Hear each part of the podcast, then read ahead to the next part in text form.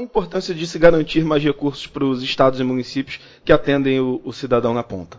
Existe uma, Tony, uma, assim, uma filosofia em termos de gestão pública de que o governo mais próximo do cidadão ele tem mais capacidade de avaliar o que é necessário para cada caso, né? Uma cidade é, menor, às vezes é muito diferente, uma cidade grande tem necessidades diferentes, regiões diferentes têm necessidades diferentes e às vezes em algum lugar, assim, por exemplo, o, Rio de Janeiro, a cidade do Rio de Janeiro é uma, é uma cidade que tem uma população mais idosa do que a média do Brasil, ou seja, se esperar uma atenção maior na saúde e menos na saúde relativamente ao que você esperaria no resto do país.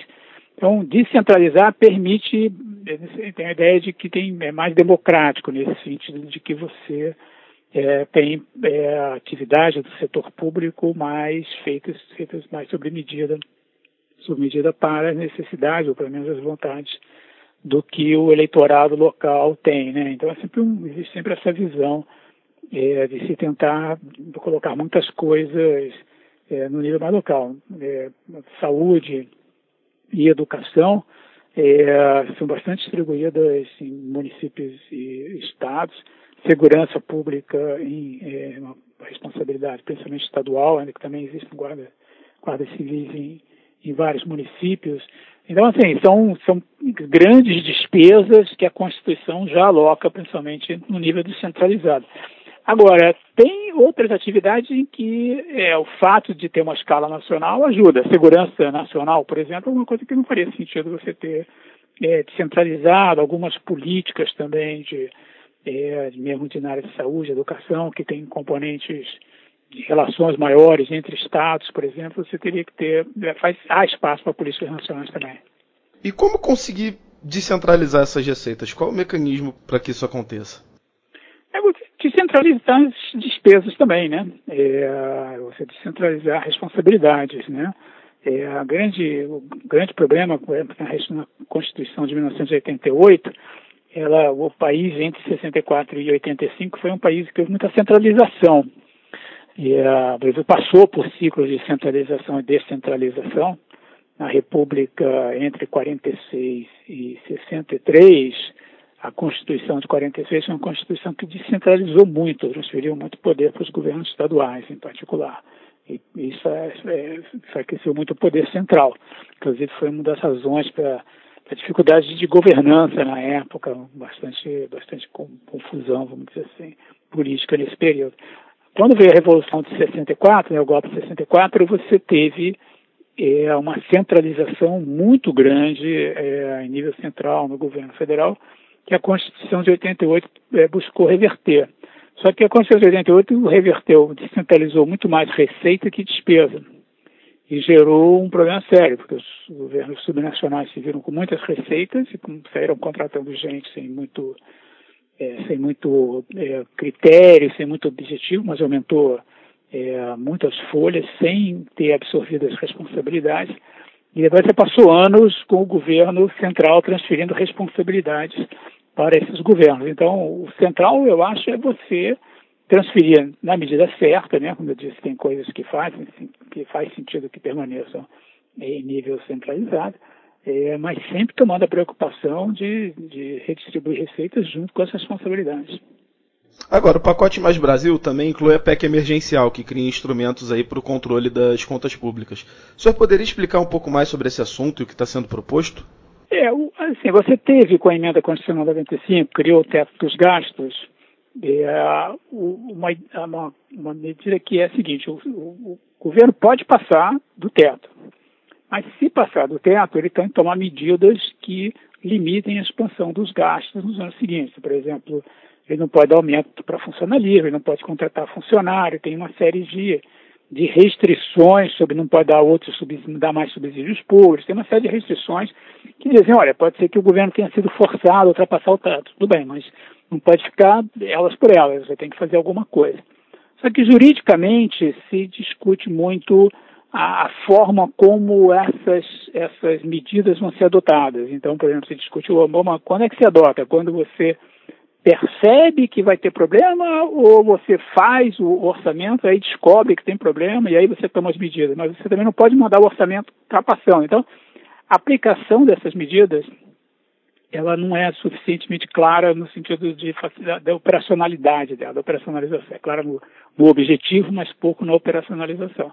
Há algum tempo o Congresso vem discutindo uma mudança na emenda constitucional 95 para facilitar, tornar mais claro como operacionalizar essas medidas automáticas de ajuste que a emenda, a emenda constitucional 95 do, dos gastos é, prevê. O governo meio que foi no, mais longe, né? Essas medidas estão sendo discutidas na Câmara, o governo foi para o Senado, mandou essa PEC emergencial, que faz uma coisa um pouco parecida, ele cria é, critérios em que a coisa fiscal está muito esticada. É, por exemplo, existe uma coisa chamada é, lei de ouro, é a ideia de que você não pode gastar, pegar dívida para financiar é, gasto corrente, só investimento.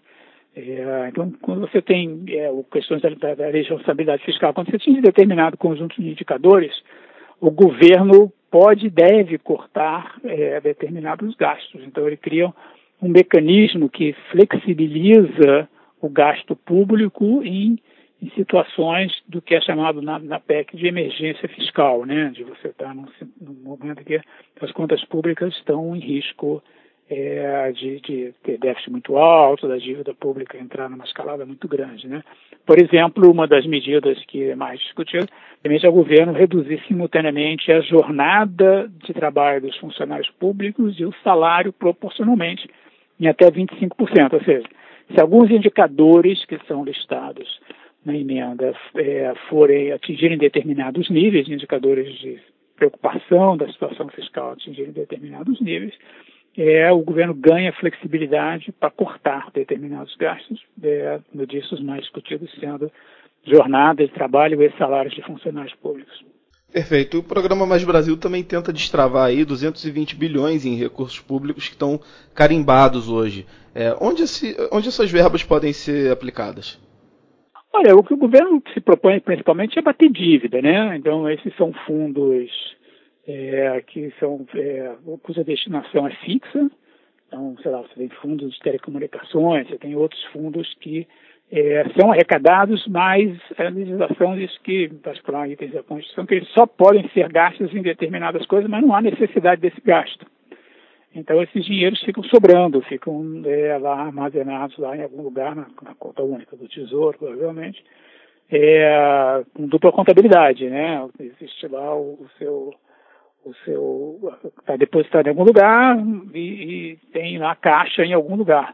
A ideia do governo é fazer uma espécie de encontro de contas. É, você é, pega esse dinheiro e abate a dívida do governo, está lá pagando os juros é, com esses recursos, diminui a dívida, causa que eles não estão sendo utilizados de qualquer maneira. Essa seria a principal, a principal função, tá certo? Eu não duvido que outras é, sejam incluídas também, eventualmente, para cuidar de determinados gastos, mas isso assim, idealmente seria feito em escala muito pequena. É, outra ação fundamental para destravar a economia do, do, país é o investimento em infraestrutura, que também está tá previsto aí dentro do pacote Mais Brasil. É, qual deve ser o melhor modelo para que esse investimento seja realizado?